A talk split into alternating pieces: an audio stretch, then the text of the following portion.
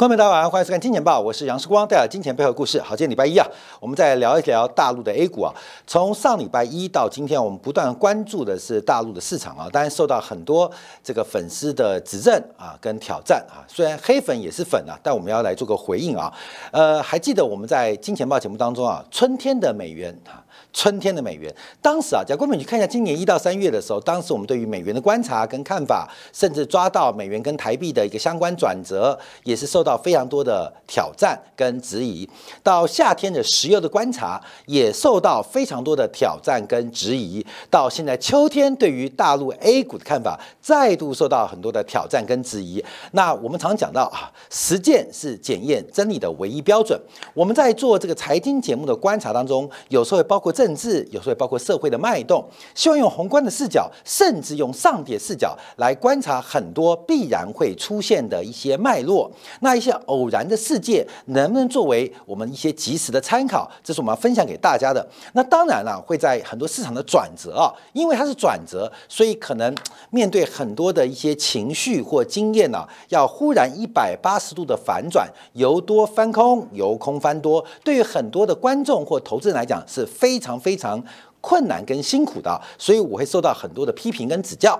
但我们还是啊，跟大家来分析啊，这个今年就好，今年就好了。今年春天的美元啊，看好美元。大家叫我空的总司令啊，为什么空总司令？因为我没有讲你喜欢听的事情。其实我们把美元的观察，把石油的掌握，已经讲到没有人比世光更看多。但大家喜欢叫我空总总司令，那我就结论出来啊，并不是我们是空总司令，而是我们的看法不能满足你的需求跟期待。我手上有 AI，当然要看好 AI 啊。我手上呃没有美元，我当然要看坏美元啊。所以我常提到大家啊，这个呃很多市场的观察啊必须要更多的视角做掌握。好，今天我们提到了从春天到夏天，那从标就知道秋天。会不会是一个新的宏观市场的转折机会？我们要从这个周末的两件新闻来跟大家做分析。一个叫做敲山震虎，一个叫做杀鸡儆猴。一个叫做敲山震虎，一个叫杀鸡儆猴。那我们这边下一个标题，陆股似乎已经进出了，寄出了这个政策上的禁空令跟禁卖令，陆股已经出现了。政策上的净空令跟净卖令在哪边啊？等一下分析给大家听啊。我们先看到啊，敲山震虎啊，呃，我不知道大家有没有注意到，全球最大的这个地产商之一啊，恒大，恒大在这个周末受到了调查啊，受到了刑事的相关的一些逮捕动作。那逮捕的不是恒大地产，而是恒大的这个周遭企业，恒大的财富高层遭到刑事的。强制拘提啊，强制调查。好，我们看是谁啊？啊，是谁啊？这个恒大的负责人呢是杜亮啊，杜亮啊，杜亮当然就是呃这个皮带哥啊，许家印的呃白手套，白手套。那。呃，这个新闻提出是杜姓负责人，应该指的就是杜亮。其实，在二零二一年呢，二零二一年五月份呢，这个恒大财富总经理杜亮就提前兑付了自己跟他父亲的一千万在恒大财富的投资款，同时也把老板娘的两千三百万，除了本金之外，还有利息一并提前做兑付。后来这事情呢，隔了三个月爆发出来，大家就很大质疑，就是说恒大现在。流动性有问题，为什么你自己跟你的老板娘可以兑付？他提到是因为自己家里急需用钱，急需用钱。那隔天许家印更是提到，我可以一无所有，但恒大的财富，恒大财富的投资者不能一无所有。反正讲的都是屁话，关没有？做地产的十个九个是坏蛋啊！我讲十个是九个是坏蛋，为什么？因为你要把一个很纯粹的土地加工品。很纯粹的地球，这个地表附加物，用高价、用信仰卖给你，这基本上啊不能说战术上、战略上就是一个欺欺诈行为啊，因为他卖的是信仰。为什么一个地表的附着物可以卖到一瓶两百万，卖到两百五十万？在地表附着物加个游泳池，更显出豪宅的身份。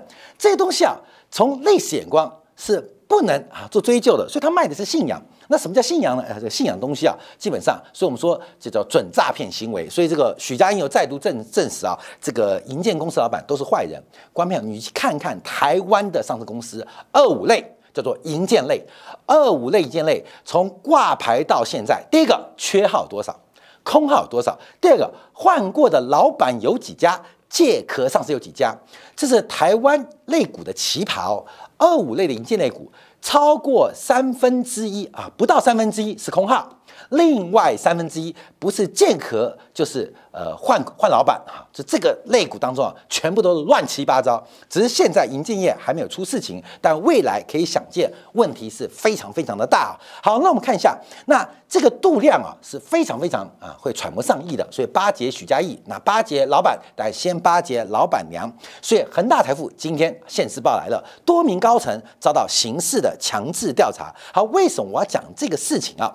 因为啊，抓了许家印的心腹爱将，尤其。他是许家印海外金流的控盘者之一，抓了他，许家印皮泰哥他在广州生活的日子就会变得非常非常难过，甚至提到了个人财富不吐出来，赔偿不给到位，那人生。就到此结束啊！到此结束。所以这个敲山震虎啊，许家印要如何把过去这些年来转移到海外的财富给搬回来，表达诚意，来尽量争取未来刑事调查的风险跟可能承担的罪责，就看你表现了。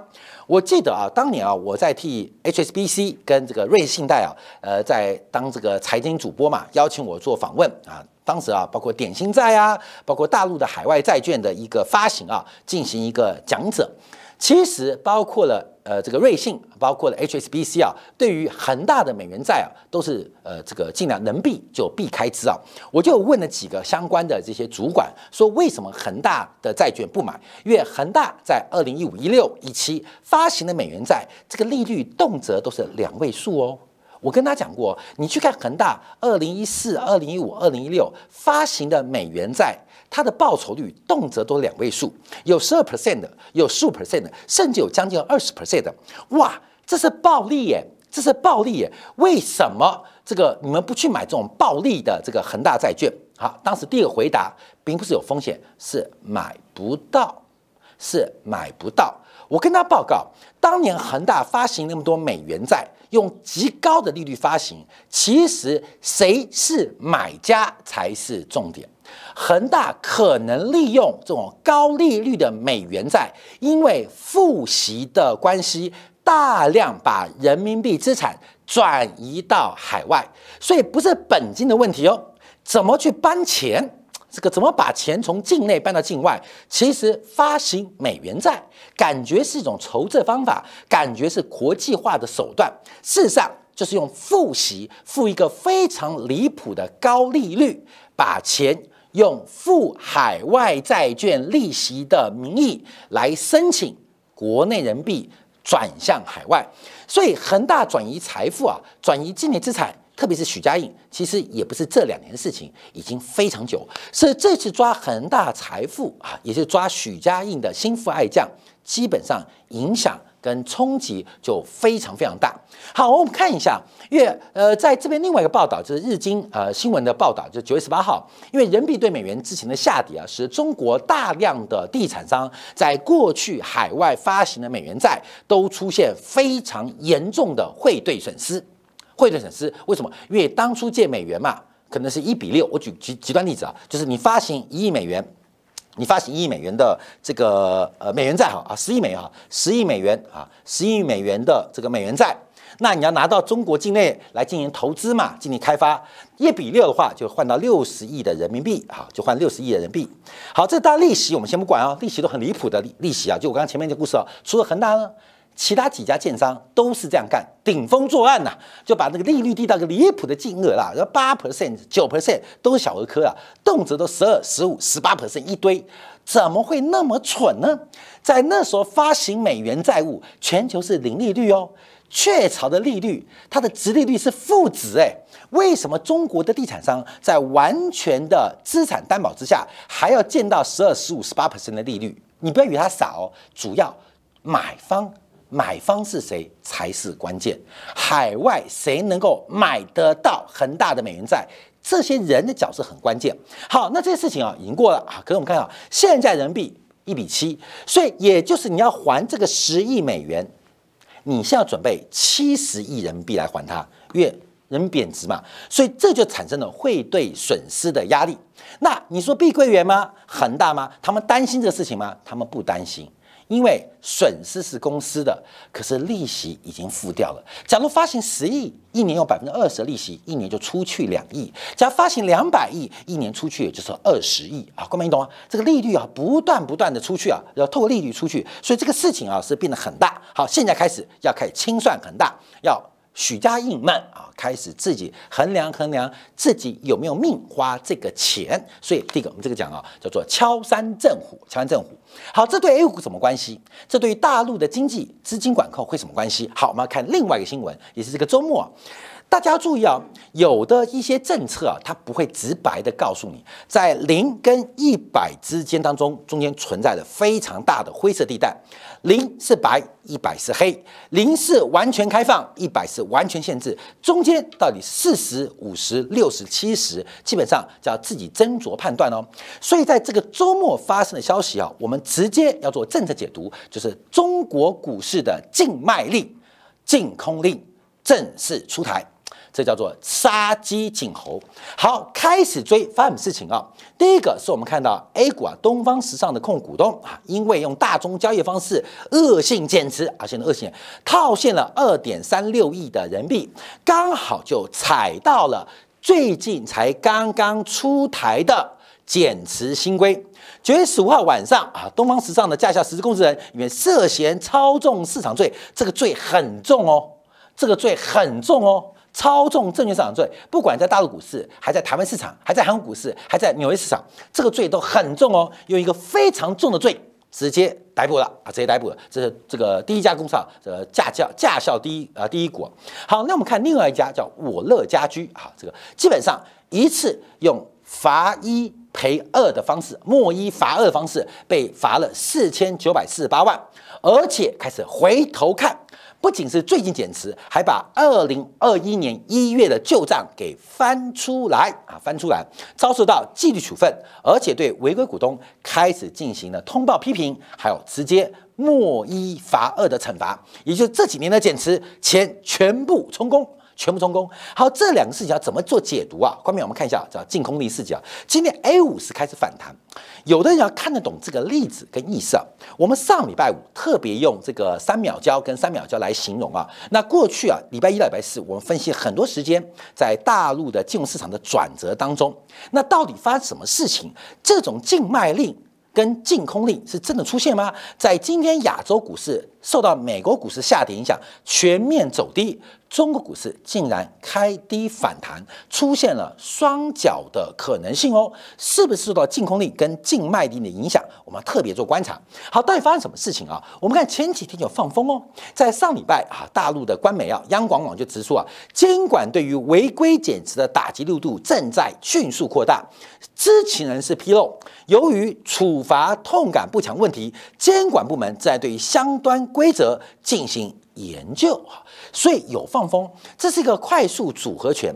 在八月二十八号的时候，我们就提到，第一个是提出了大股东减持的新规，以下有三条红线，三条红线哦，三条线。上至三条红线是针对中国房企的融资下出三条红线。那是空头的压力啊，就是给你封顶了啊！基本上你要在融资、再建钱、要再建呃新的建融资，有三条红线，不到两年，中国的地产股从天堂掉到地下十八层啊！这是一个空头的三条红线，现在叫做多头的三条红线，后面要等哦。所以当时大陆银监会哈提出对于房企的三条红线。当时推出来的时候，大家都要理不理，觉得不会有事。中国的房地产上涨，中国的房企是刚性兑付，只涨不跌的。